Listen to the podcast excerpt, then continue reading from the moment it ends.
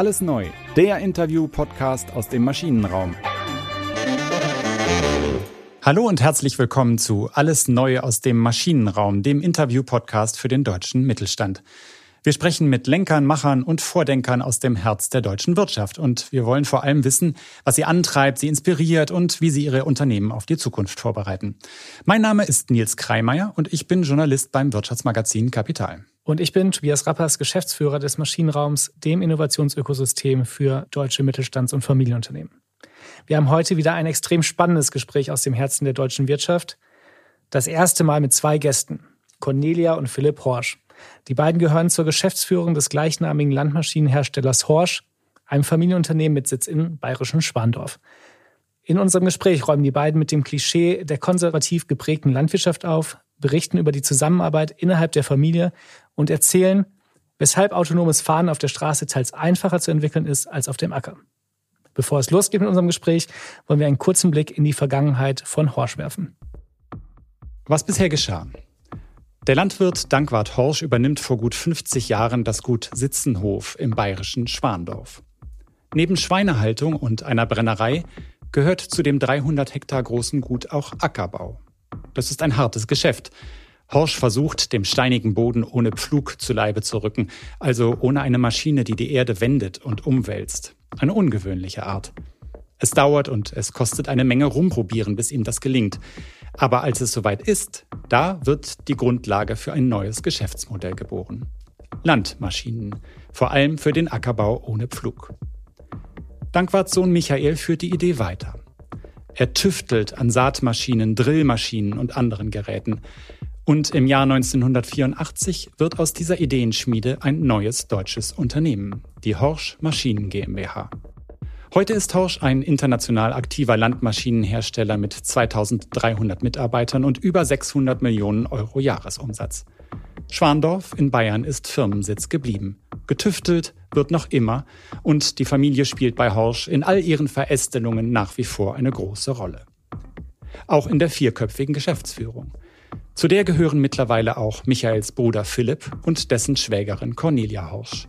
Und die sind jetzt im Podcast Alles neu aus dem Maschinenraum.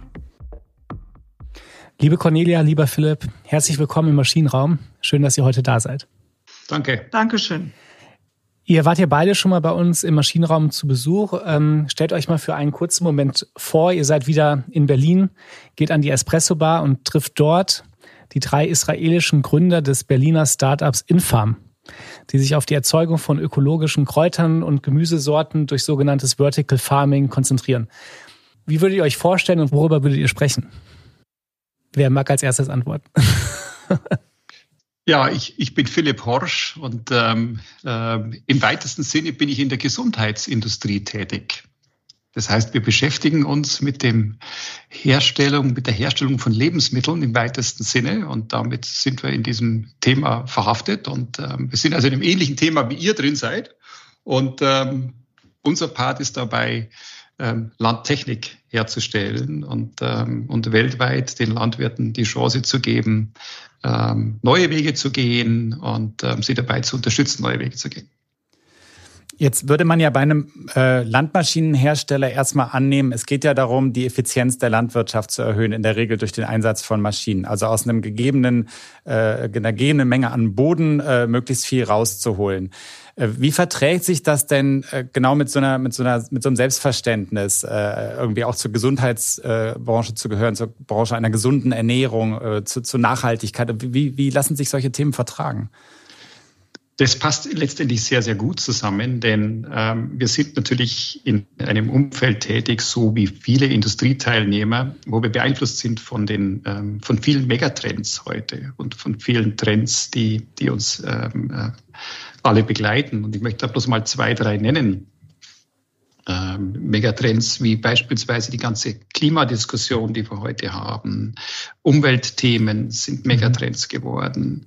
Ähm, das Thema Ernährung ist ein Megatrend, äh, wenn man betrachtet, was äh, im Ernährungsumfeld alles aus dem Boden schießt. Und alles hat letztendlich mit Gesundheit zu tun. Äh, das ist auch für mich der, der Über-Megatrend in der heutigen Zeit. Und Megatrends beeinflussen nicht nur unsere Branche, ähm, sondern ähm, sondern wir beeinflussen natürlich in unserer Branche auch diese Trends. Das heißt, wir haben eine wechsel wechselseitige Beziehung zu diesen Trends. Wir arbeiten an nachhaltigen Produktionsverfahren mit unseren Kunden zusammen. Ähm, in unserer Branche wird viel im Züchtungsbereich gearbeitet. Ähm, neue Züchtungsverfahren werden etabliert. Wir arbeiten an Effizienzthemen. Es geht darum, Nährstoffe auszubringen, ähm, auch Pestizide oder wir verwenden auch Energie in der Produktion von landwirtschaftlichen Produkten, von Ernährungs-, von Nährstoffen. Und da brauchen wir Innovation, da brauchen wir Technologien, die uns dabei helfen, hier einfach besser zu werden. Also da sind wir mittendrin. Die, ähm, ich, ich weiß gar nicht, was die aktuellen Zahlen sind, aber man geht ja momentan davon aus, dass ich glaube heute ja ungefähr 7,8 Milliarden Menschen auf der Erde leben. 2050 sind es, glaube ich, knapp 10 Milliarden Menschen. Ähm, was bedeutet das für eben diese gesunde Ernährung und dann vielleicht auch für die, für die Landwirtschaft? Weil im Endeffekt sind es ja fast 50 Prozent mehr Menschen, die ernährt werden müssen. Ähm, und wie ist da quasi die Wechselwirkung? Ähm, wie viel Potenzial hat die Landwirtschaft noch, ähm, auch den Menschen quasi zu ernähren? Grundsätzlich würde ich sagen, dass dieses, diese Aussicht natürlich sehr positiv ist für unsere Branche, denn es zeigt, dass unsere Branche gebraucht wird ähm, und dass wir auch ähm, zukunftsträchtig sind. Mhm. Die Herausforderungen kann man jetzt so und so sehen. Es gibt Teilnehmer in unserer Branche, die sehen die Herausforderungen als nicht lösbar. Andere ähm, sagen, ähm, es ist überhaupt kein Problem. Ich bin eher auf der Seite derjenigen, ähm, äh, die glauben, dass es überhaupt kein Problem ist, die Menschen zu ernähren, auch wenn wir mal zehn Milliarden sind. Denn letztendlich hat es damit zu tun, wie viel Energie wir erzeugen auf dem Acker und wie viel Energie wir zum Leben brauchen. Und, und da haben wir einen extremen Überschuss auch heute schon. Also Energie erzeugen äh, im Sinne von Nahrung, aus denen dann äh, die Menschen, die diese Nahrung zu sich nehmen, wiederum ihre Energie beziehen können. Das ist damit gemeint. Richtig, ja. richtig. Oder ja. man könnte auch mhm. sagen Kohlenhydrate. Mhm. Mhm. Heißt das, dass wir bessere Nahrung quasi benötigen? Ähm, nein, was wir benötigen, ist ja eine Frage dessen, was, was die Gesellschaft will. Und das ist ja schwierig zu beeinflussen. Ähm, zunächst einmal ist es aber so, wenn man allein schon die Zahl betrachtet, wie viel von der Ackerproduktion heute in die, in die Tierproduktion reingeht, dann sind es fast zwei Drittel der Flächen dieser Welt. Das heißt, zwei Drittel der Flächen werden benutzt, um Futter zu produzieren. Und wenn man sich jetzt nur mal vorstellt, man würde den Fleischkonsum etwas reduzieren, dann merkt man ganz schnell, dass dann bei weitem genügend Flächen zur Verfügung stehen würden, mit dem Potenzial mhm. auch viel, viel mehr Menschen zu ernähren. Also es ist ja letztendlich, wird es da immer ein Gleichgewicht geben zwischen dem, was wir schaffen zu produzieren und zwischen dem, was gebraucht wird. Und da, also ich sehe da überhaupt kein Problem drin. Aber das ist ja ein interessanter Punkt. Also äh, Unternehmen reagiert ja normalerweise genauso wie du es gerade gesagt hast auf eine Nachfrage äh, im Markt. Das heißt, man sagt, es gibt dieses und dieses Interesse, die Kunden möchten das und das haben und, und wir bieten dieses Produkt an. Oder gibt es da auch sowas wie eine, wie eine Nachhaltigkeitsbringschuld als Unternehmen? Also äh, muss man auch gucken, über das Angebot so eine Nachfrage auch in eine andere Richtung zu lenken. Naja, wir leben ja in der, mitten in der Gesellschaft. Ähm, und die Gesellschaft gibt uns ja schon einige Themen vor, gerade in dem Umfeld Ernährung, Landwirtschaft, Umgang mit Natur und Tieren und so weiter. Und ähm, da haben wir schon eine Bringschuld, uns damit zu beschäftigen, was der Konsument, also unser Kunde, letztendlich ist ja der Konsument unser Kunde, von uns will und erwartet. Mhm. Gehen wir nochmal zu zurück zu dem ähm, Beispiel Infarm und vielleicht an, an, dich, Cornelia. Wie, wie würdest du dich äh, vorstellen und vielleicht auch Argumente nennen, wie auch der traditionelle Landwirtschaftszweig ähm, sich auch schon auf den, ja, auf den Wandel vorbereitet hat oder auch äh, positive ja, Impulse sozusagen für diese Veränderungen in der Gesellschaft und des Planetens quasi mit sich bringt? Ich denke, also meiner Ansicht nach sind die Landwirte äh, auch Bewahrer ihrer, ihres Eigentums oder mhm. des Landes, das, was sie bewirtschaften. Und das sieht man immer mehr ähm, äh, auch weltweit. Also man hat ja immer so das Gefühl, okay, es wird die Natur immer nur ausgenutzt und so weiter und so fort. Aber ähm, auch Landwirte denken um und auch Landwirte denken ans Klima. Auch Landwirte haben eine Verantwortung, weil sie über Generationen denken und denken da eigentlich sehr modern was vielleicht in der Gesellschaft noch nicht so gesehen wird. Natürlich gibt es überall schwarze Schafe, das ist schon klar. Aber äh, die meisten äh, gehen sehr verantwortungsvoll mit ihrem Kapital um, weil sie auch wissen, dass äh, ja, dass wir klimatisch und und umweltmäßig Themen haben. Mhm. Und da, äh, da hat sich, denke ich, in den letzten Jahren, also gerade so in den letzten fünf bis zehn Jahren, unheimlich viel getan. Und äh, wir können sowieso, um diese Millionen Menschen zu ernähren, müssen wir beides haben. Also ich denke, so neue Startups wie Infarm äh, brauchen wir in Zukunft und wir brauchen aber auch die traditionelle oder biologische Landwirtschaft, was auch immer. Und da sehe ich im Gegenteil, da können wir vielleicht voneinander lernen, mhm. wie man ja was weitermacht. Das würde ich eher so sehen. Mhm. Wenn wir bei der bei der klassischen Landwirtschaft äh, bleiben, ähm, was sind da die technologischen Innovationen, die Treiber, um diesen Weg auch zu bereiten? Ich habe bei Twitter gesehen, ihr habt einen ähm, autonom fahrenden Seemaschine das ist vielleicht das, was so einem am, am ersten vielleicht äh, irgendwie in den Kopf kommt, äh, dass man da viel auch automatisieren kann. Ähm, aber ich, ich denke, da gibt es vielleicht auch ganz viele andere spannende Aspekte noch, ähm, die man so gar nicht sieht. Ja, es gibt sicherlich äh, äh ganz einfache Treiber. Das sind äh, die finanziellen Treiber.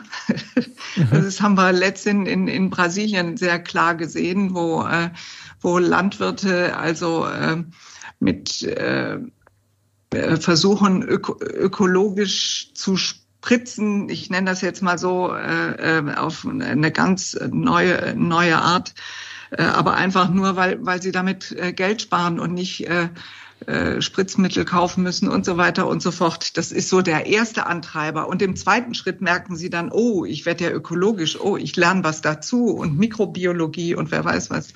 Wir haben im Moment äh, große Themen, gerade was Mikrobiologie auch, auch betrifft, mhm. wo wir merken, dass wir viel in der, in der Landwirtschaft nachzuholen haben. Das kann Herr Philipp aber dann gleich viel besser äh, beantworten als ich, äh, wo, wo auch die Mikrobiologen und, und, und Universitäten eigentlich noch nicht ähm, äh, weit genug sind, weil sie sich einfach mit dem Thema nicht beschäftigt haben oder die Landwirtschaft sich auch mit dem Thema nicht beschäftigt hat die Änderungen in der äh, Gesellschaft generell, also ähm, äh, ich sag mal Ernährung. Wir haben jetzt Covid gehabt das letzte letzte Jahr, merken, hm, die Menschen, die einfach Schwierigkeiten haben mit ihrer Gesundheit, ich sag mal Übergewicht, äh, hohen Blutdruck mhm. oder wer weiß was, ähm, die die merken auch, also wir merken alle, dass wir irgendwie aufpassen, auf unsere Gesundheit achten müssen, sollten, sagen wir so. Und ähm, und das ist sicherlich auch ein Druck, um die Ernährung zu ändern, um, um, um da was zu tun, weniger Fleisch zu essen. Wenn weniger Fleisch gegessen wird hier, dann, äh, ja, dann ändert sich automatisch auch die Produktion in der Landwirtschaft. Äh, das sind auch so mhm. Treiber. Die Frage, die uns, glaube ich, auch interessieren würde, welche Rolle kann Technologie dabei spielen, so eine, so eine äh, Entwicklung auch zu begleiten? Ihr habt ja auch dieses Agricultural Center of Innovation ich glaube, mit, mit 100 Mitarbeitern, wenn ich das richtig äh, im, im Kopf habe. Und äh, wir als, äh, sagen wir mal, arrogante Großstädter denken ja immer erstmal, Landwirte sind bestimmt nicht so technologieaffin, sind da eher konservativ, was so eine Umstellung angeht. Das ist wahrscheinlich ein Klischee, oder? Oder ist da auch was dran? Also das ist ein sehr, sehr großes Klischee und ähm, da hast du wirklich den Nagel ein bisschen auf den Punkt auch getroffen, auf den Kopf getroffen.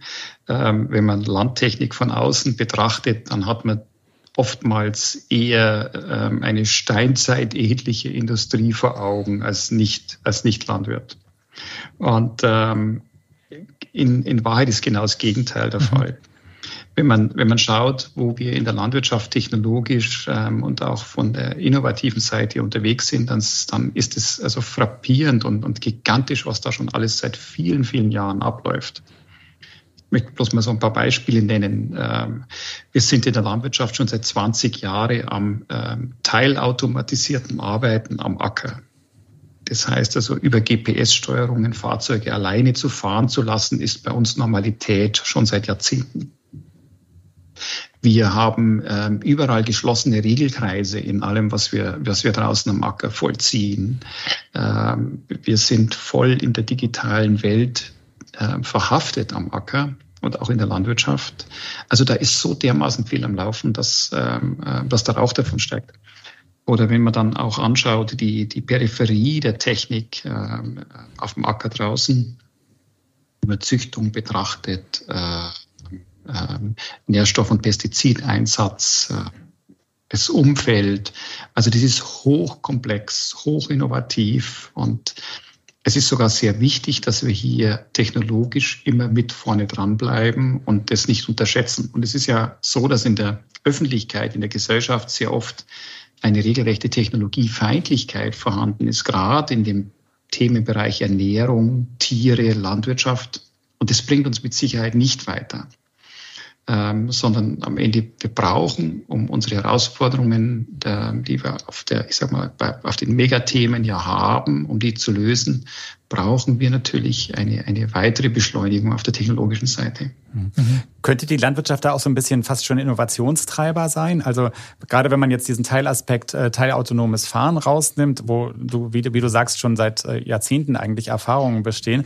Und wenn man sich so ein Feld anschaut, ich schaue jetzt auf das Bild hinter dir an der Wand, Philipp, da sieht man so einen sehr genau abgegrenzten Acker. Das heißt, es ist ein extrem genau abgegrenztes Gebiet, auf dem sich die Maschine bewegt. Also das, wo es immer heißt, das ist das ideale Feld eigentlich, um darauf autonom zu fahren.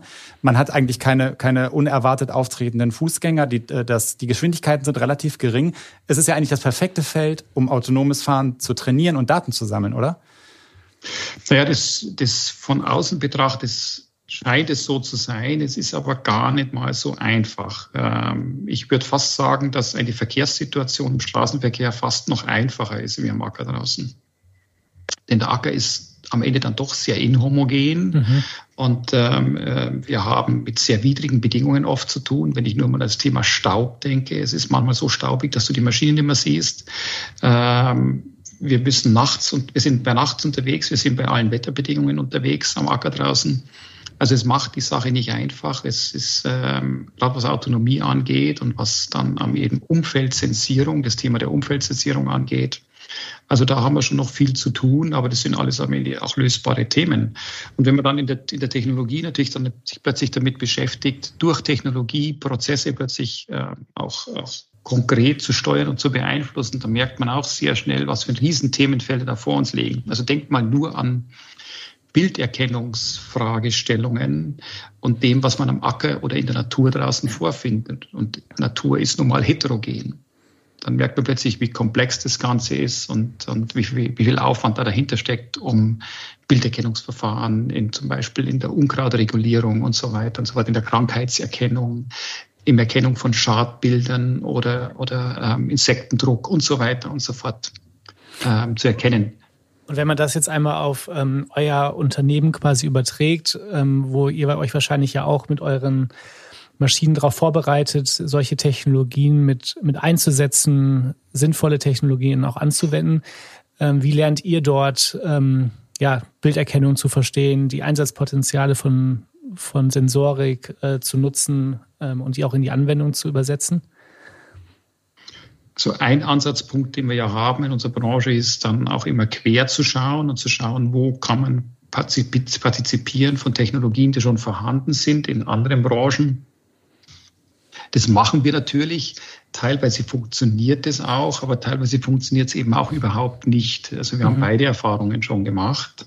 Ähm, am Ende äh, ist es immer eine Mischung aus vorhandene Dinge ähm, zu finden auf dieser Welt, die schon funktionieren und dann aber eigene Entwicklungen auch gleichzeitig anzustoßen oder vorhandene Dinge anzupassen.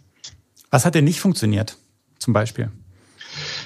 Was immer wieder interessant ist, ist, wenn man, wenn man glaubt, beispielsweise, gehen wir mal zurück auf das Thema Autonomie, dass, dass dort es so sein sollte, dass die Automobilindustrie beispielsweise viel weiter sein sollte, wenn es zum Beispiel um das Thema Umfeldsensierung und, und Sicherheitsfragen geht, dann würde man ja vermuten, dass die sehr weit sind und dass wir sehr viel übertragen können in unsere Branche. Und wir haben hier in diesem Umfeld mit, mit allen, sogar mit allen großen ähm, Marktbegleitern schon versucht, zusammenzuarbeiten und haben da relativ schnell gemerkt, dass alle Versuche schiefgegangen sind. Und ähm, das hat natürlich auch damit zu tun, dass man in so unterschiedlichen Welten lebt, ähm, aber vor allen Dingen auch, dass es dann doch ganz unterschiedliche Umgebungs- äh, ähm, und Rahmenbedingungen sind, mit denen wir zu tun haben. Man kann den Straßenverkehr nur sehr schlecht mit dem Feld vergleichen. Mhm. Mit anderen Worten, das, was äh, an Erfahrungen auf der Straße gesammelt wird oder auch in anderen Umfeldern, in denen dann Fahrzeug, PKWs oder so fahren, lässt sich überhaupt nicht übertragen auf den Acker und auch nicht auf das, was ihr macht. Sehr wenig, ja, leider. Mhm. Ähm, Cornelia hat es gerade erwähnt, es ist neben dem ähm, technologischen Fortschritt auch das äh, mikrobiologische eine große Rolle spielt in, in der Zukunft der, der Landwirtschaft. Ähm, könnt ihr dazu noch einmal für die Hörerinnen und Hörer was sagen, ähm, was da gerade die Trends sind?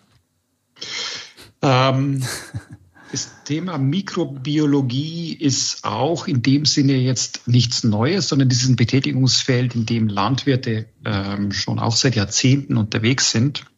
Es bekommt nur jetzt eine ganz neue Dimension, weil Anforderungen natürlich von der Gesellschaft ähm, konkreter werden. Auf der einen Seite, auf der anderen Seite auch viel mehr Know-how und wissenschaftliche Unterstützung in dem Themenfeld unterwegs ist.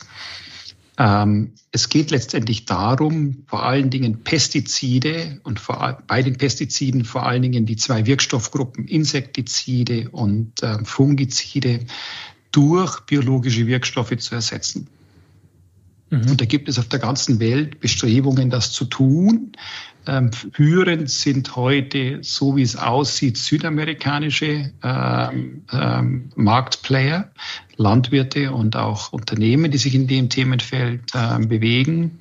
Und man würde das gar nicht vermuten, wenn man aus unserer Sicht äh, über brasilianische Landwirtschaft spricht, spricht man nur von Urwaldzerstörern und Umweltfrevlern und so weiter und so fort.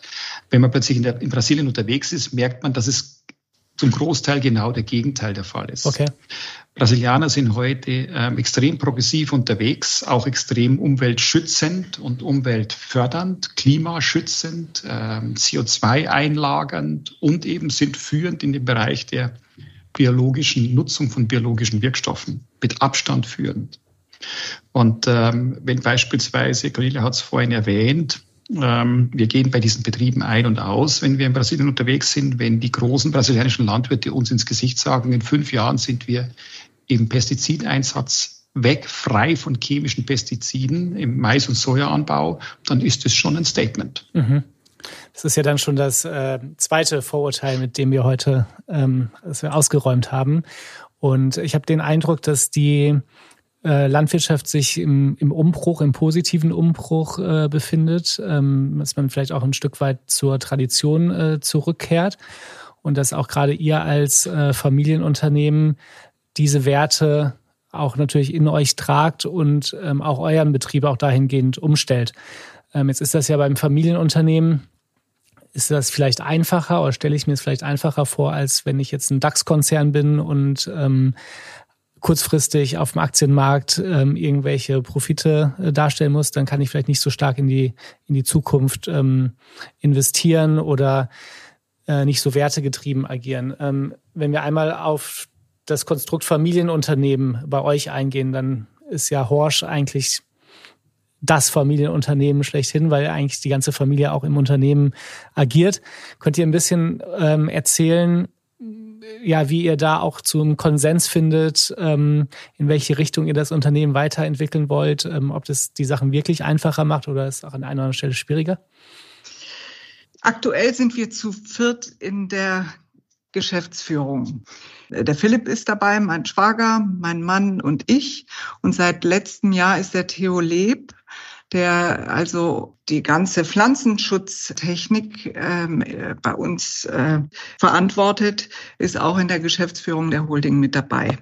Wir haben ja letztes Jahr unsere Holding oder unser Unternehmen ähm, organisatorisch anders aufgestellt und in dem äh, Zuge haben wir das haben wir das dann gemacht.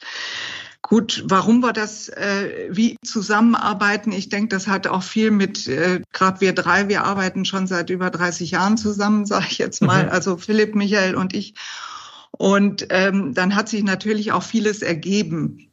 Wir äh, haben uns heute so aufgestellt, dass wir uns äh, die Aufgaben in der Geschäftsleitung erst einmal aufgeteilt haben. Also ich sag mal, die ganzen technischen Aufgaben wie äh, Produktion, Einkauf, Entwicklung und Finanz und Controlling verantwortet der Philipp bei uns. Mhm. Äh, der Theo macht also die ganze Technik für Pflanzenschutz und dann auch noch äh, den ganzen Teil Digitalisierung und Electronics.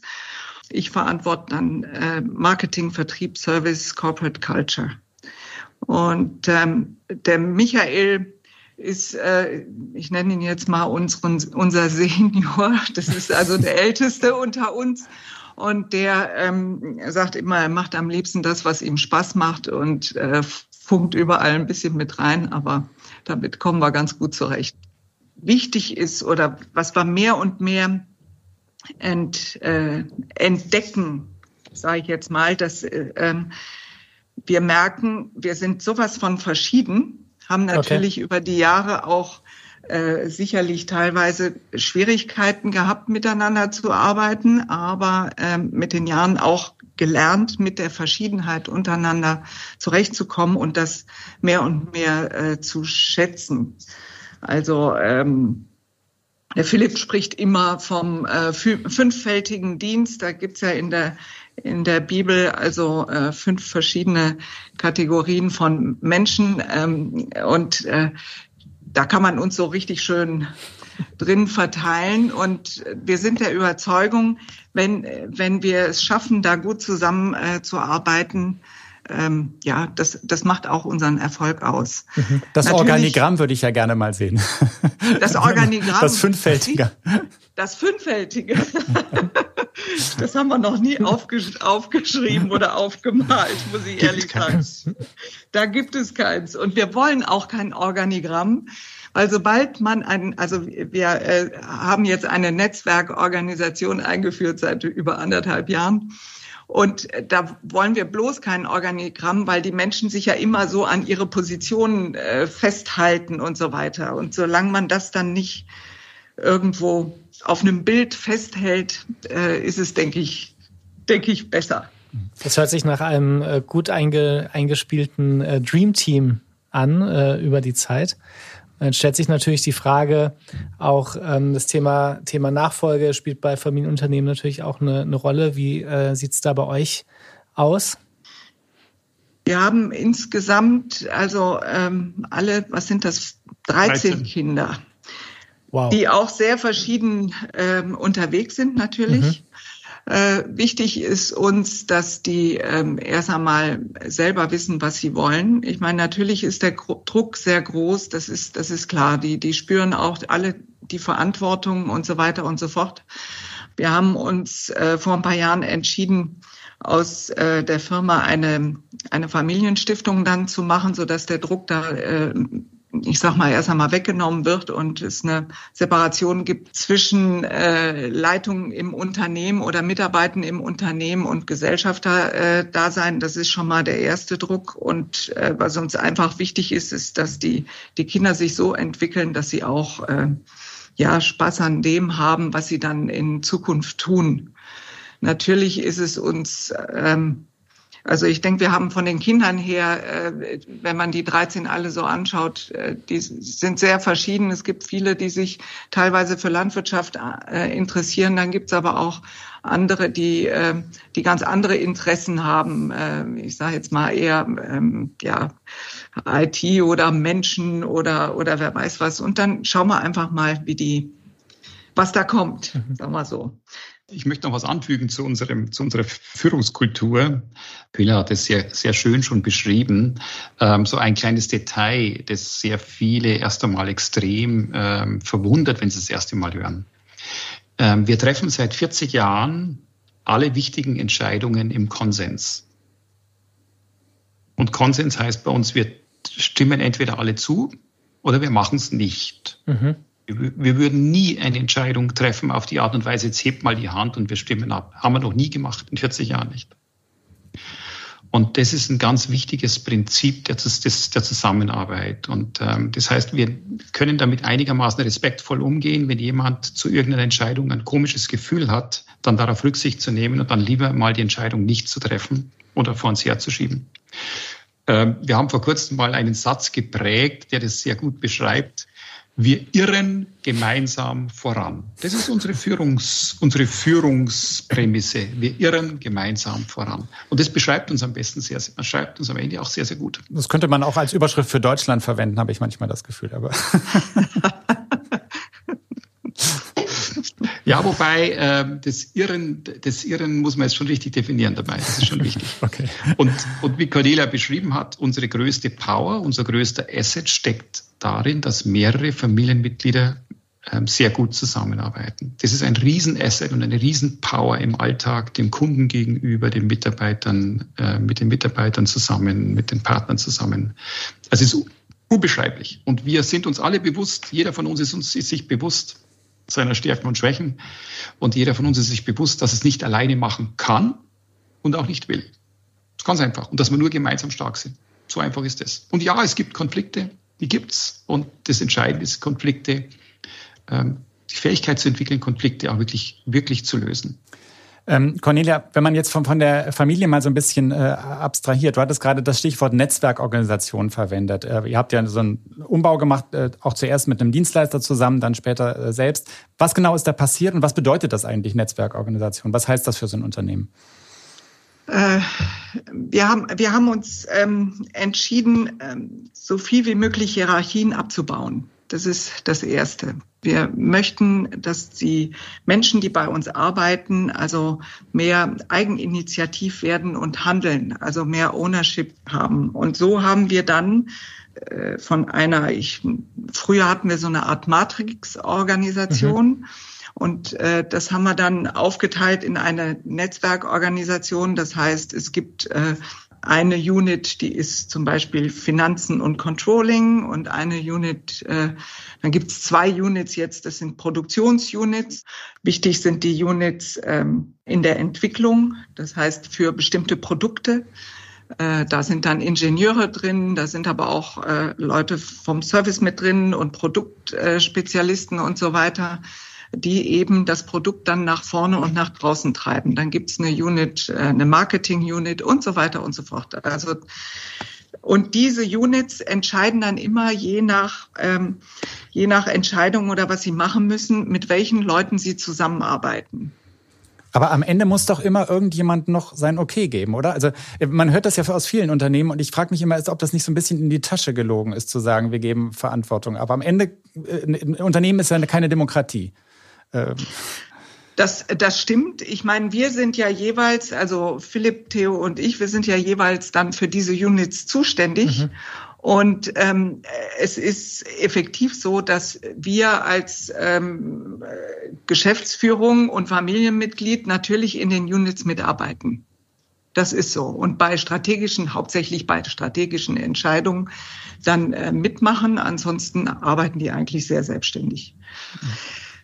Wir sind lang noch nicht am Ende, das muss man auch sagen. Also wir haben, haben das jetzt vor anderthalb Jahren ähm, eingeführt und äh, haben sicherlich ähm, teilweise Bremser dabei, die gewisse, die jetzt natürlich in einer ganz anderen Position arbeiten, als sie vorher gearbeitet haben, äh, vielleicht Verständnis nicht so für diese Art des Arbeitens hatten. Aber ja, äh, wir machen viele Workshops, reden miteinander, äh, diskutieren Sachen aus. Und ähm, im Moment sind wir wieder guten Mutes. Vor sechs Monaten mhm. äh, waren wir ziemlich eher so, äh, naja, im Down. Aber jetzt äh, haben wir das Gefühl wirklich, dass es wieder sehr gut geht. Und das muss man dazu sagen. Wir sind dieses Jahr, ähm, ist es ja eine extreme Herausforderung, eine Organisation neu einzuführen und dann noch äh, in einem Jahr, wo der Umsatz so extrem steigt wie dieses Jahr mit großen Covid-Herausforderungen und Zuliefererherausforderungen und so weiter und so fort. Eigentlich haben die Menschen bei uns gar keine Zeit, auch eine neue Organisation sich anzugewöhnen mhm. und äh, umzugestalten. Aber das äh, ich denke, sie merken auch, dass sie dadurch ähm, besser arbeiten können. Also es gibt so, ja. Ich glaube, ganz kurz, das mit der Umsatzsteigerung müssen wir, glaube ich, mal ganz kurz in Zahlen fassen. Ich glaube, ihr habt 40 Prozent Umsatz plus gehabt in diesem Jahr. Ist das richtig? Also das sind ja irre Zahlen, nur, nur weil, so weil die, sagen, weil die ja. Hörer das nicht so drauf haben werden. Deswegen äh, wollte ich da genau. nochmal kurz darauf hinweisen. Das ist ja ein genau. unglaubliches Wachstumsumfeld, in dem ihr euch bewegt. Ja, ja genau. Mhm. Und auch von den Mitarbeitern, also Einstellungen der Mitarbeiter her, äh, da sind wir ja auch bei 400, 450 Leute mehr. Also es ist, ist okay. schon eine Herausforderung. Also extrem. Wie, viel, wie viele Mitarbeiter habt ihr jetzt? Wir sind ungefähr? bei 2300 Zweit ungefähr. Wow.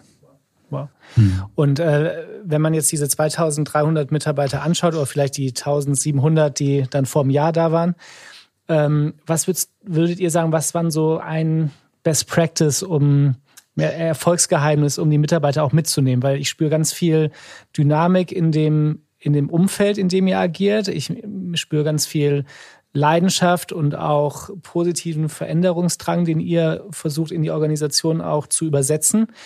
Ähm, und ihr habt trotzdem diese, diese riesen, riesen Organisation in einem sehr traditionellen, in einer sehr traditionellen Branche, wenn man zumindest von außen ähm, als unwissender Hörer äh, draufschaut. Von Best Practice kann man da gar nicht sprechen, sondern am Ende geht es uns wie jedem Unternehmen.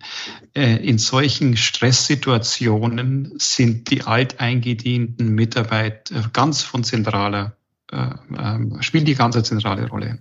Mhm. Und ähm, je, mehr, je mehr ein Unternehmen gute, alteingesessene Mitarbeiter haben, die dann wissen, was zu tun ist, die dann die extra Meile gehen, die dann eben die Neuen mitnehmen können, desto besser flutscht es. Und an dem liegt es am Ende. Da muss man dann auch irgendwann loslassen, weil man kann es ja gar nicht ähm, im Einzelnen mehr ähm, täglich organisieren, das ganze Spiel, sondern muss sich darauf verlassen, an die vielen, vielen guten Mitarbeiter und Mitarbeiterinnen, die einfach ähm, ähm dann ihre eigene Best Practice ähm, ähm, am Ende durchführen. Wir haben es jetzt leider wirklich nicht geschafft, all die Themen anzusprechen, die wir gerne äh, in diesem Podcast mit euch äh, ansprechen hätten wollen. Äh, vielleicht brauchen wir noch mal eine Folge zwei. Ähm, aber wir müssen so langsam zum Schluss kommen und Tobias hat wie in jeder Folge ein paar Fragen vorbereitet. Das wird diesmal etwas tricky, weil ihr ja zu zweit seid, aber wir kriegen das bestimmt irgendwie hin. Ich würde vorschlagen, wir nehmen uns die Zeit und ihr dürft beide auf die drei Fragen antworten und ähm, haltet euch einfach kurz und knapp, dann ist es auch für die, für die Hörer sehr inspirierend. Ähm, die erste Frage war, äh, ist, ähm, Horsch hat ja seinen Hauptsitz in Spandorf. Wenn man zum allerersten Mal dort ist, was sollte man unbedingt machen? Vielleicht Philipp, du als Erster. Puh, ähm, ehrlich gesagt fällt mir da jetzt gar nichts Besonderes ein. Wir, wir Dann ist Cornelia Stand, jetzt dran. Unser Standort ist in einem ganz tollen Naturumfeld, äh, in einem tollen Setting. Einfach das Setting wahrnehmen. Cornelia? Ähm, ich denke auch direkt Kontakt mit uns aufnehmen. Also die Tür zu unseren Büros ist immer offen und äh, wir freuen uns immer neue Leute kennenzulernen und da genießen den Austausch miteinander, weil man voneinander immer am meisten lernen kann. Die zweite Frage, ähm, Cornelia, vielleicht fangen wir diesmal bei dir an. Was lernst du gerade, was du heute noch nicht so gut kannst? Ähm, zuhören. Gerade in der ganzen neuen äh, Umgestaltung der Organisation äh, versuche ich, äh, die ganz junge äh, Generation zu verstehen und mich da zurückzuhalten und ähm, ja, einfach neu zu denken. Und du, Philipp? Für mich ist eine der großen Herausforderungen ähm, in der Feedback-Kultur besser zu werden. Feedback-Kultur sehen wir als einen ganz großen Schlüssel in einer funktionierenden Netzwerkorganisation. Und ähm, Feedback ist sehr, sehr schwierig und da hilft es nur üben, üben, üben, üben, üben. Die letzte Frage könnt ihr auch gemeinsam äh, beantworten, weil ich vermute, dass ihr ein gleiches, ähm, ja, gleiche Perspektive darauf habt. Nämlich, welches Kapitel Familiengeschichte möchtet ihr mal geschrieben haben? Eine Frage, die wir jeden Gast äh, am Ende immer stellen. Wir haben soeben über ähm, die Zusammenarbeit innerhalb der Familie ähm, gesprochen. Und ähm, in, innerhalb der Familie haben wir einen, ähm, denke ich, äh, ja, sehr wichtigen Schritt am Anfang des Jahres gemacht, wo wir ähm, ihr wisst ja alle, es gibt immer wieder Schwierigkeiten, die man auch untereinander hat. Und dann haben wir, ich sag mal, weil der Druck so groß wurde und weil wir unbedingt das lösen wollten, gemeinsam haben wir ähm, uns mit dem Thema Vergebung äh, beschäftigt. Und ich kann einfach nur, äh, ich denke, das war eines der größten Sachen, die wir zusammen alle gemeistert haben und ähm, die uns auch langfristig weiter helfen werden, das äh, Unternehmen gut zu führen, weil das nämlich für die nächste Generation auch wieder sehr wichtig ist. Sehr, sehr schöner Abschluss und ähm, ich durfte ja schon viele Familienmitglieder von Horsch hier über den Maschinenraum kennenlernen. Und ich muss sagen, eine unfassbar nette Familie und ähm, ganz, ganz toll, mit wie viel ja, Leidenschaft ihr das Thema Landwirtschaft vorantreibt. Vielen Dank für das äh, spannende Interview. Super, ganz Danke. vielen Dank. Danke. Danke euch. Ja, ganz vielen Dank auch von meiner Seite. Wir hatten heute zu Gast äh, Cornelia und Philipp Horsch vom Landmaschinenhersteller Horsch. Ich habe unter anderem gelernt, dass man Familien in fünf Kategorien aufspalten kann. Äh, hochinteressant. Ich werde das auch mal bei meiner eigenen Familie, glaube ich, ausprobieren. Ich habe auch gelernt, und das ist dann schon ein bisschen ernster, dass Vergebung auch innerhalb einer Familie, auch innerhalb einer Unternehmerfamilie sehr wichtig sein kann. Total interessanter Punkt, den wir hier in diesem Podcast so noch nicht hatten. Ich verabschiede mich äh, von äh, dir, Cornelia, und dir, Philipp, äh, auch von euch, liebe Zuhörerinnen und Zuhörer, wieder für das äh, sehr aufmerksame, hoffentlich aufmerksame Zuhören. Ich würde mich freuen, äh, wenn euch der Podcast gefällt, wenn ihr eine Notiz hinterlässt online. Ihr könnt auch gerne Fragen stellen oder, oder Anregungen für mögliche Themen machen und äh, es natürlich auch weiterempfehlen, wenn euch gefallen hat. Alles Gute von Tobias Rappers und mir. Wir verabschieden uns mal wieder und freuen uns auf das nächste Mal. Danke und tschüss.